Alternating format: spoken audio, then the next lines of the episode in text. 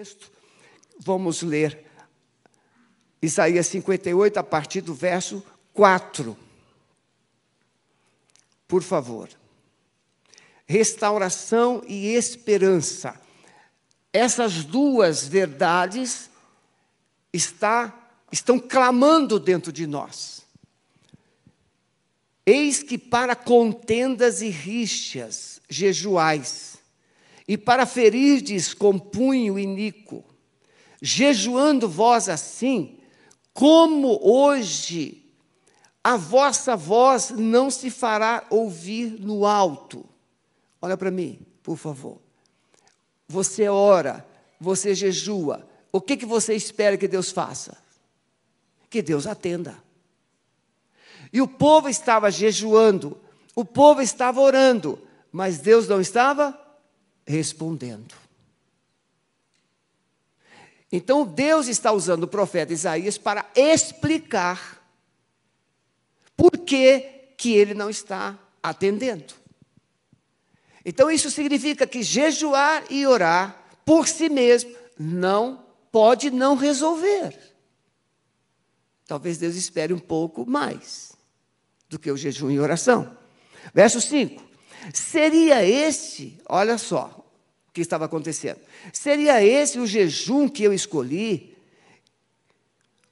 O dia em que o homem aflija a sua alma?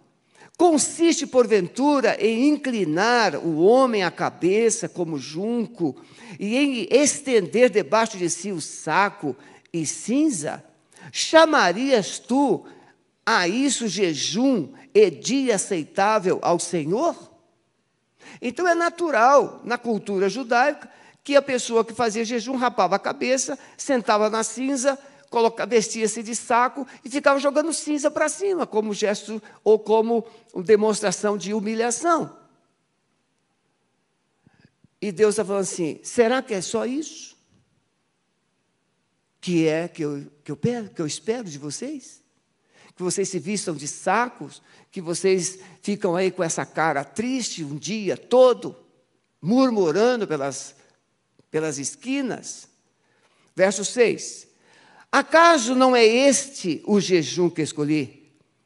Que solte as ligaduras da impiedade, que desfaças as ataduras do jugo, e que deixes ir livres o oprimido, e despedaces todo o jugo?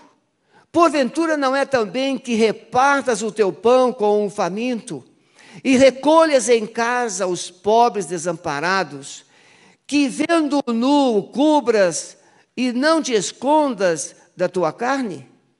Então romperás a tua luz como a alva, e a tua cura apressadamente brotará, e a tua justiça irá diante de ti, e a glória do Senhor será a tua retaguarda. Então clamarás, olha só o que, que o povo estava querendo. O povo estava querendo que Deus respondesse. E ele diz assim: então clamarás e o Senhor te responderás. Gritarás e ele dirá: Eis-me aqui. Se tirares do meio de ti o jugo, o estender o dedo e o falar iniquamente. Se abrires a tua alma ao faminto e fartares o aflito, então a tua luz nascerá nas trevas, e a tua escuridão será como meio-dia. E o Senhor te guiará continuamente, te fartará até em lugares áridos, e fortificará os teus ossos. Serás como um jardim regado, e como um manancial cujas águas nunca falham. Os que de ti procederem edificarão as ruínas antigas, e tu levantarás os fundamentos de muitas gerações, e serás chamado reparador de brechas e restaurador de veredas para morar. Amém, meus irmãos? É, por favor, faça um exercício de 30 segundos a um minuto. Feche os seus olhos e comece a pensar nas últimas decisões que você tem tomado na sua vida. As escolhas que você tem feito. Pense nas suas escolhas. Pense nas suas atitudes. Pense nas palavras que você tem proferido.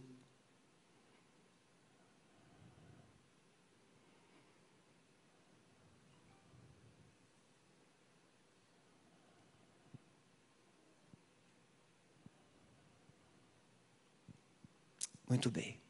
Agora olha para cá. Nós escolhemos, sempre a gente diz no gabinete, a pessoa vai fazer uma sociedade e faz o negócio, escolhe o sócio, decide o que vai fazer, e aí o sócio passa a perna nele. Deixa uma dívida enorme. Aí ele vem no gabinete, pastor, mas antes de fazer sociedade, ele não veio no gabinete, não pediu oração, não pediu orientação, não pediu conselho, não procurou um conselheiro, não pediu nada. Não é assim que acontece?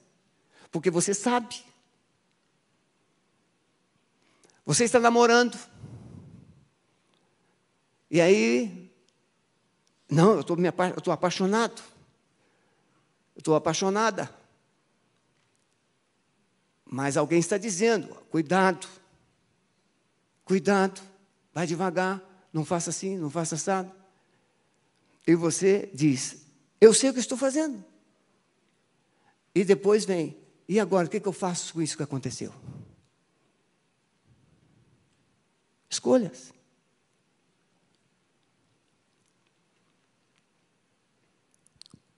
Casamento, família. O, o testemunho do, do Roberto, eu acompanhei. Dia que ele disse que não tinha, a, filha, a criança queria comer pizza, não tinha. E alguém foi lá e levou uma pizza.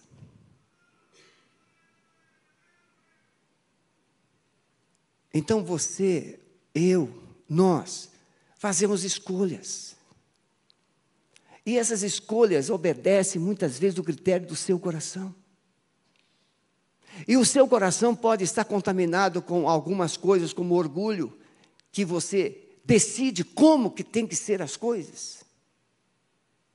O seu coração é religioso, o seu coração ele tem uma casca de aparência ou uma casca de é, santidade, de bondade, e você já decidiu como que as coisas têm que acontecer. Aliás, você já decidiu até o que Deus deve responder para você. Mas não acontece. E aí, você então decide fazer um jejum, uma campanha de oração, para Deus mudar toda a bagunça que eu e você fizemos. E a gente quer que Deus seja o nosso faxineiro. A gente quer que Deus seja o nosso enfermeiro. A gente quer que Deus seja o nosso médico e cuide da gente. Mas nós não o consultamos sobre escolhas que nós andamos fazendo. O contexto de Isaías, isso, isso foi escrito 700 anos antes de, de Jesus. O contexto é: o povo está sendo confrontado com uma vida tão ruim e está sendo dito para ele que eles iriam para o cativeiro. E o povo respondia a Deus com religiosidade. O povo frequentava o templo, o povo trazia animais para o sacrifício, o povo fazia orações longas, o povo tinha interesse, o povo tinha interesse, o texto de 1 a 3 vai dizer que Deus falou assim para Isaías: vá e clama bem alto, e denuncie ao meu povo os seus pecados, porque eles têm prazer em ouvir a minha palavra. Irmãos, com todo respeito a essa, essa expressão minha, a crentalhada gosta de bom sermão. Não gosta? Você não gosta de um sermão bom? Você gosta. E você analisa, no final desse culto você vai dizer: não gostei muito da palavra do pastor, não. Outros vão dizer assim: gostei muito da palavra do pastor. Mas gostando ou não, é o que você vai fazer com essa palavra. Porque o remédio pode ser amargo, mas ele vai curar. A injeção dói, mas vai sarar. Você já viu remédio para o fígado ser saboroso? É boldo. Remédio para o fígado é horrível. Só xarope de criança que é doce. Mas a gente não é mais criança, irmãos. Então, os perigos de escolhas que nós fazemos, os perigos de uma vida cristã apenas de etiqueta. Eu quero pedir aqui permissão você, não pense que eu vim te dar sermão, te dar, é, botar você na parede, não vim aqui, não, não estou te esculhambando, não, não, não, não, não. Eu estou tentando te ajudar a, a ouvir a resposta certa de Deus. Que tanto você sonha ouvir. Você ouve pessoas dizendo assim: Deus fala com todo mundo menos comigo. Mas Deus quer falar com cada filho que Ele tem. Mas Isaías, no capítulo 59, vai dizer: Mas os vossos pecados fazem separação entre vós e vosso Deus. Então não é Deus que está longe, nós é que criamos obstáculos para Ele nos ouvir. Deus não está surdo. Tanto é que Ele ouve uma oração que você faz só no coração, sem palavras, Ele, ele consegue te ouvir, porque Ele é onisciente. Então é perigoso uma religiosidade sem Deus. Esse templo, a gente sempre enfatiza isso. Esse templo aqui não resolve a nossa vida cristã. Essa casa aqui é para conforto, é ar-condicionado, cadeiras boas, uma equipe de apoio, uma equipe ministerial, tudo isso é um, um conjunto de coisas para atender uma necessidade, uma expectativa ou promover crescimento espiritual. Mas quem decide sou eu, quem decide é você. É perigoso então a gente se tornar um religioso. Nós ouvimos pessoas dando testemunhos, como a esposa do pastor Osni, que deu um testemunho público quando ela era solteira.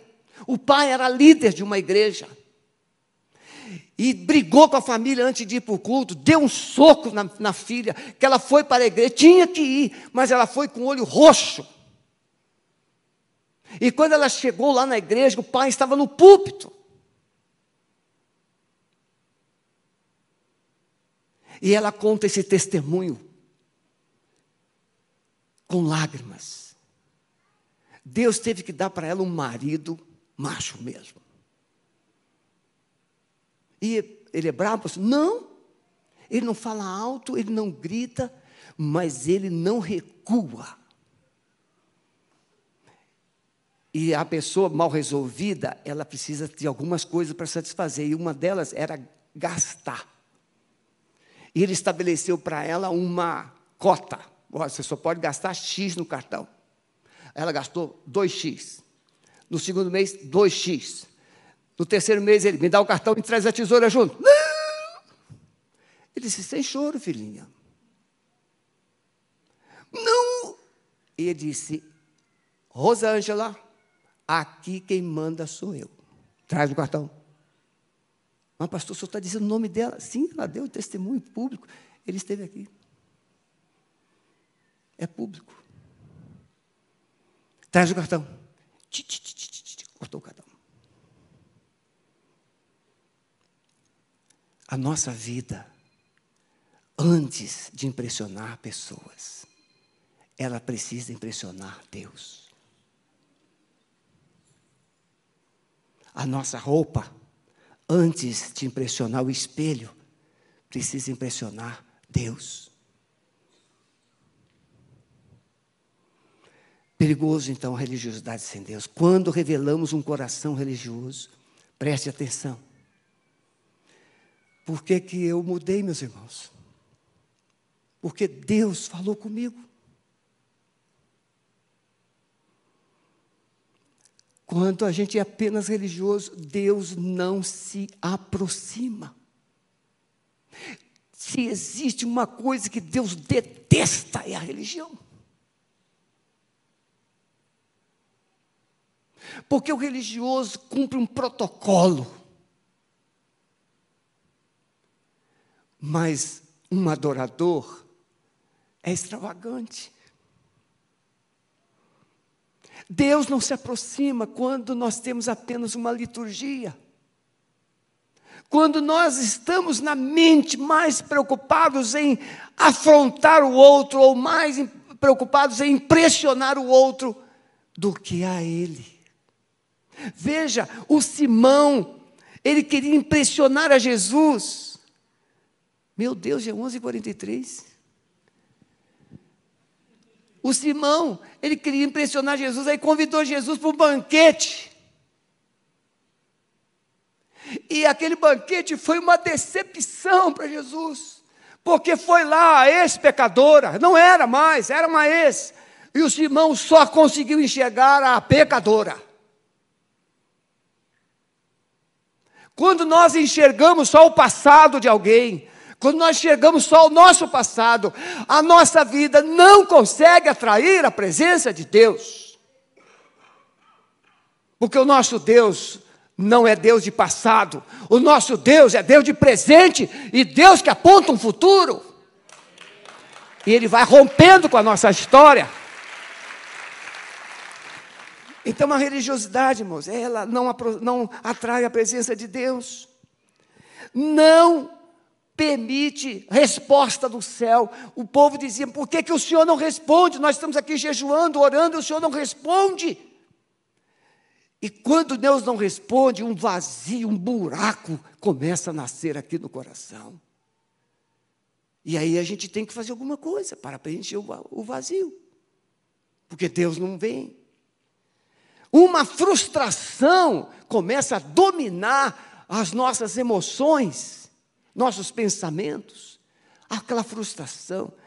Vamos ao culto. Aí a pessoa chega animada, vamos ao culto. Eu, assim, é, eu já sei como é que o culto vai começar a desenvolver e terminar. Veja, uma pessoa que já organizou a mente. O culto começa assim, aí vem o pastor e faz o sermão. Eu já sei tudo. Como é que vai todo a liturgia da igreja? Eu sei.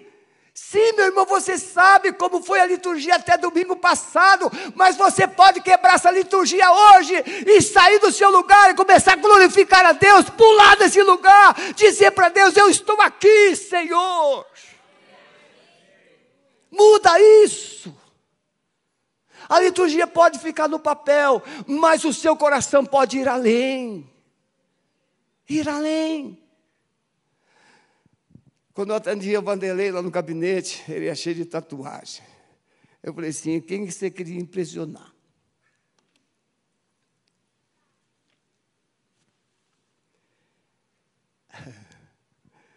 Mas eu, eu te amo com tatuagem e tudo.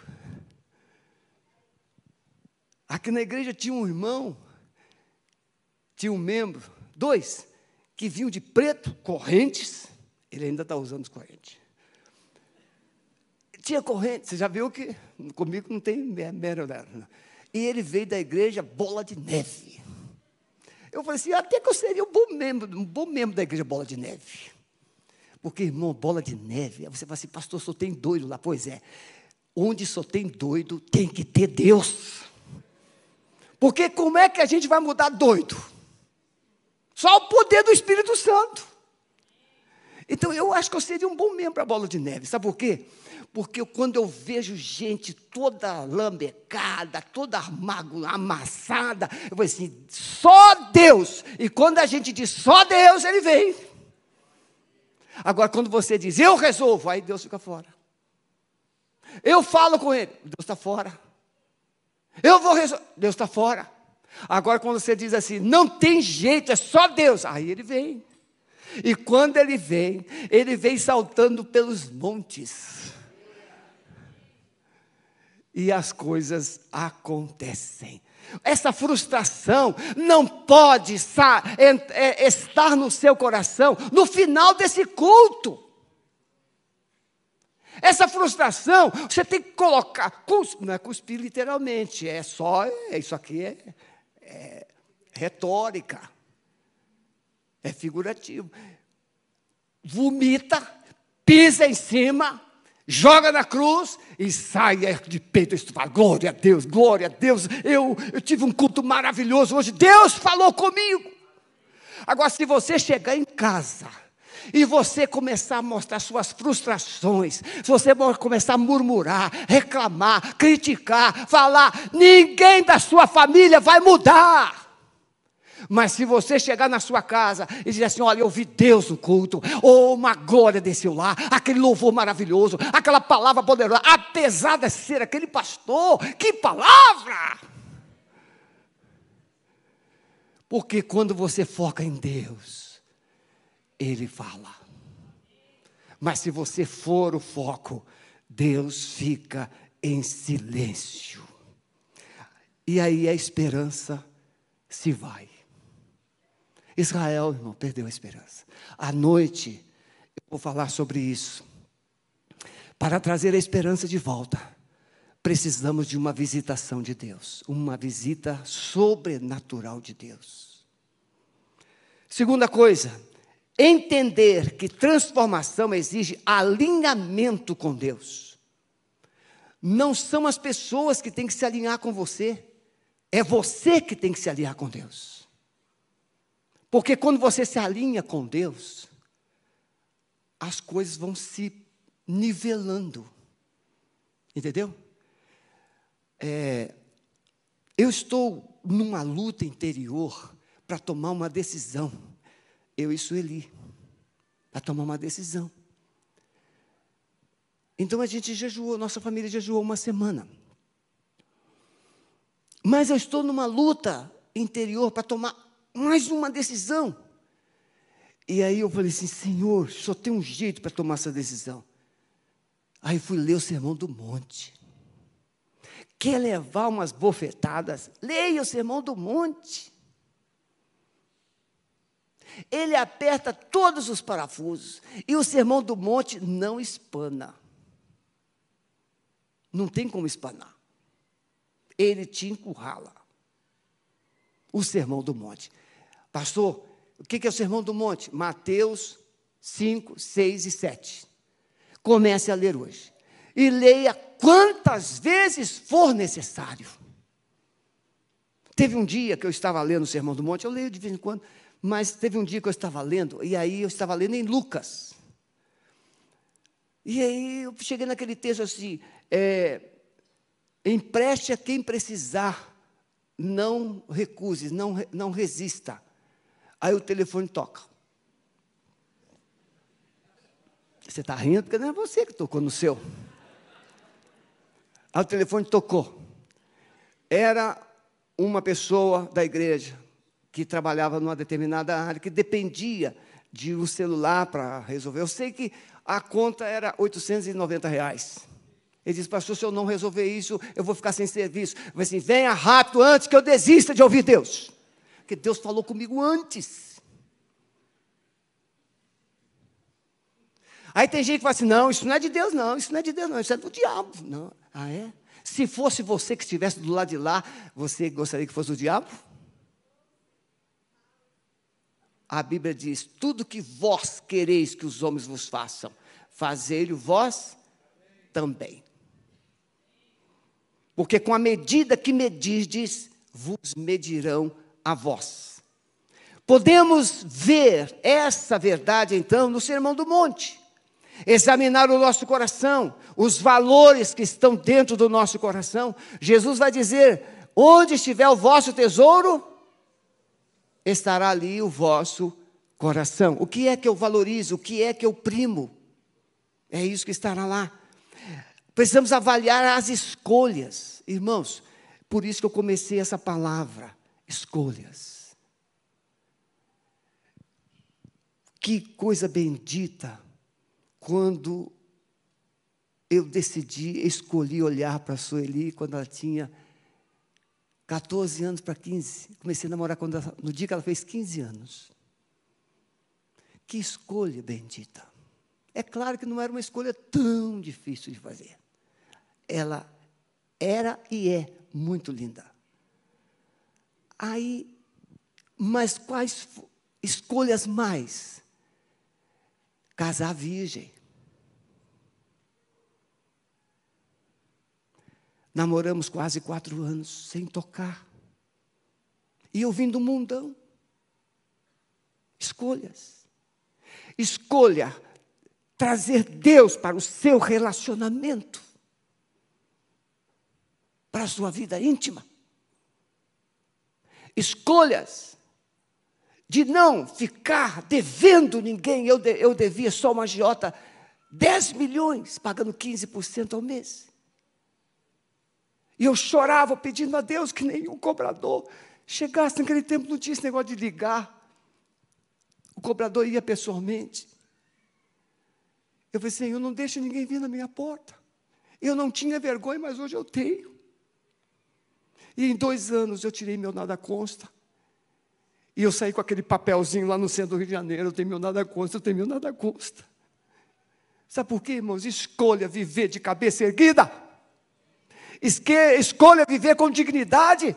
Ser pobre não é ser uma pessoa toda bagunçada. Eu morava sozinho, eu cozinhava, eu lavava minha roupa, eu passava minha roupa, cinco da manhã. O tapete da minha sala era dessa cor aqui, você podia chegar lá qualquer hora do dia e deitar, porque estava limpinho. Ser pobre não é sem capricho. A pia estava sempre limpa. A geladeira tinha, no mínimo, lá, um restinho de comida. Mas depois eu chamei 12 pessoas para morar na minha casa, 12 futuros pastores, desses, seis se tornaram pastores. Aqueles esfameados todos comiam tudo que eu cozinhava. Teve um dia que antes de eu ir para a faculdade, eu fiz uma, uma salada de maionese linda, um tabuleiro assim de maionese, gostoso. Falei assim, ah, quando eu voltar da faculdade, eu vou. E aí, quando eu cheguei da faculdade, o tabuleiro está na pia. E eles batendo papo na sala. Ah, glória a Deus, glória a Deus. E eu cheguei, glória a Deus. Eles comeram tudo. Mas foram investimentos. Me casei e eles bateram na porta e falei assim: agora sumam. Porque agora eu tenho uma esposa para cuidar. Sumam. Acabou, acabou, acabou, acabou. Escolhas. Escolhas. E por último, meus irmãos, Transformação produz evidências da presença de Deus. Se você tem uma vida transformada, você precisará revelar a evidência de que Deus está presente na sua vida. E eu vou mostrar essas evidências no texto.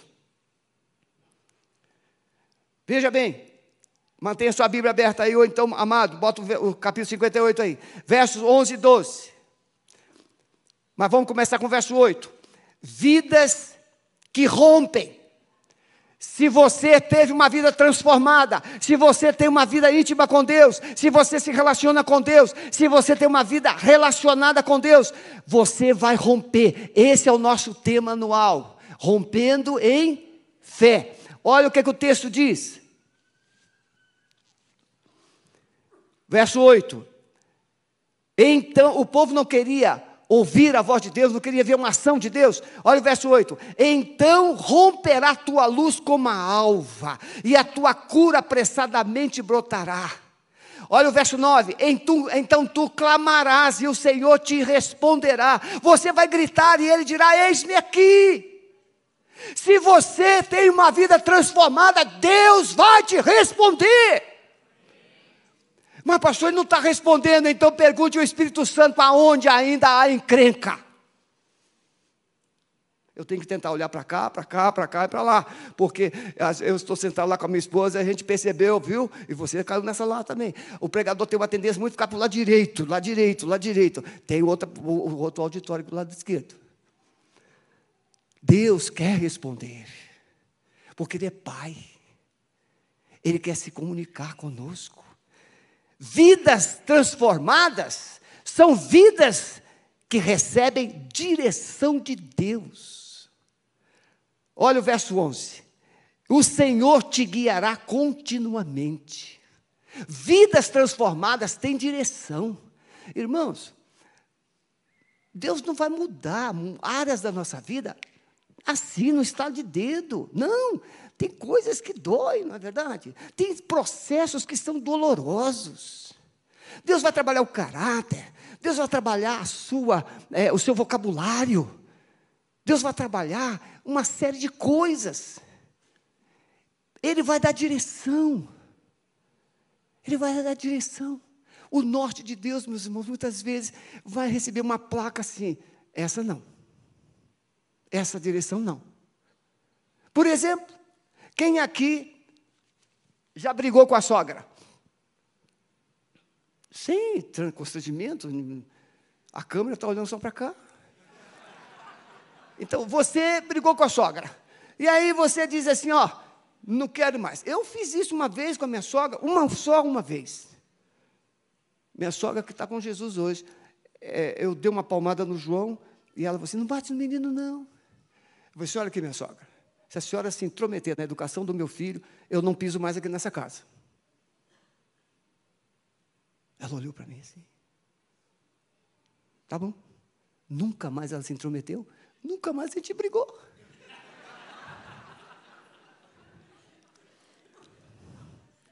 Acabou. E eu fui apaixonado pela minha sogra a vida toda. Ela ficou 850 quilômetros distante de mim. Mas eu a visitava constantemente. E quando eu visitava, eu ligava para ela assim: minha sogra, faz aquele quiabinho com frango, faz. Ela fazia. Irmãos, a minha hora foi e você já está olhando para o seu relógio. Ele vai te dar direção, vai te guiar continuamente. Vidas transformadas são vidas que produzem uma geração de pessoas transformadas. Gente que vai reparar brechas. Gente que vai reconstruir muralhas, não de abismo de separação, mas muralhas de proteção. O que, que você quer construir? Comece a semear. E os seus filhos serão restauradores de veredas para morar, reparadores de brechas. Fecha sua, baixa sua cabeça. Os músicos não precisam vir, vou encerrar o culto daqui. O Senhor te guiará continuamente até em lugares áridos ele fortificará os teus ossos, você será como um jardim regado, um manancial cujas águas nunca vão faltar. Deus quer te responder, Deus quer te abençoar, Deus quer prosperar, mas Deus quer que você seja um agente de transformação. A ação de Deus não pode terminar em você. Jesus morreu, mas a partir dele nós estamos aqui. A vida de Jesus deu fruto e nós estamos aqui. Deus quer mudar sua história, Deus quer mudar sua vida, Deus quer mudar sua família, mas Deus quer que você seja um agente de mudanças. Transformação. Eu quero mesmo, irmãos, avançado, já são 12 horas. Você, nesta manhã, tem feito escolhas erradas. Você tem agido de forma equivocada. Você tem até culpado Deus porque você está orando, jejuando e as coisas não funcionam. Mas agora você está entendendo que é você e Deus, mais ninguém. Eu quero ter uma vida transformada e eu quero ser um agente de transformação. Eu quero que Deus comece a dirigir meus passos, a minha vida. Eu quero que os meus filhos sejam reparador de brechas. Eu quero que os meus filhos sejam uma geração bendita. Saia do seu lugar e venha aqui no altar. Eu quero encerrar esse culto orando por você. Em nome de Jesus.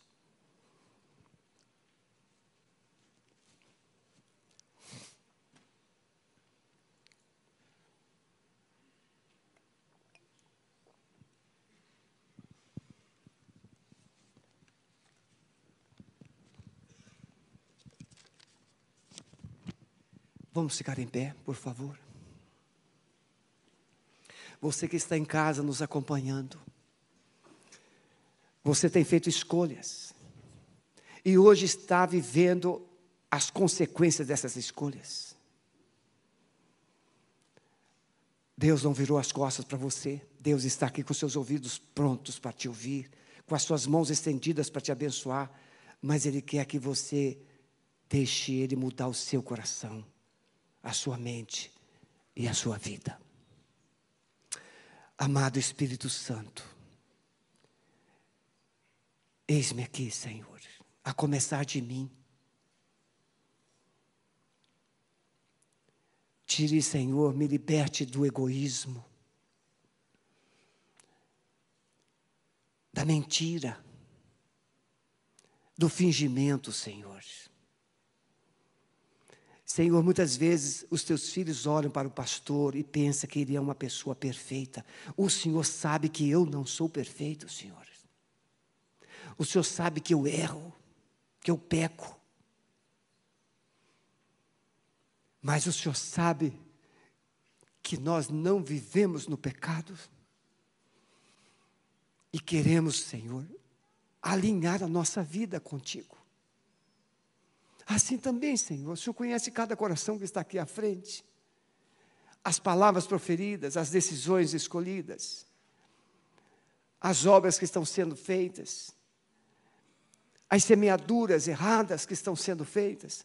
Senhor, que haja um recomeço aqui nesta manhã, Senhor. Traz, Senhor, uma restauração. Quebra toda a dureza do coração, toda a teimosia, toda a resistência seja quebrada aqui nesta manhã. E que o Senhor possa começar a, a falar e esses teus filhos sejam capazes de ouvir a tua voz. Que a luz tome conta das trevas que os rios de, do Senhor comecem a jorrar sobre esses corações, sobre essas vidas, e que eles sejam reparador de brechas, restauradores de veredas para morar. Suas casas produzirão gerações benditas do Senhor, e essas gerações produzirão outras gerações benditas do Senhor. Nós cremos assim, Senhor, e nós abençoamos os teus filhos em nome de Jesus. Amém? Vocês que estão aqui à frente, fiquem em pé, vocês que estão de joelhos. Então, na célula, nós vamos enfatizar essa prática, tá bom? Você, ah, pastor, não trouxe caneta, não consegui, ah, tá lá, vai estar lá no YouTube essa, esse culto. Entra lá no YouTube, faz as anotações novamente, e o pastor Daniel fez lá o roteiro, vai remendando lá, vai melhorando aquele roteiro que não ficou bom, porque eu, eu mudei tudo, mas você vai melhorar, e na célula, quarta-feira, segunda-feira, quinta-feira, Deus vai visitar a sua célula. Algo novo vai acontecer que o amor de Deus, o nosso Pai, a graça maravilhosa de Jesus Cristo, Filho, e as consolações do amado Espírito Santo seja com a sua vida e com a sua família, agora e para sempre. Amém. Vão na paz. Você que está em casa, muito obrigado por ter nos acompanhado. Fica na paz em nome de Jesus. Deus abençoe, filhinha. Paz.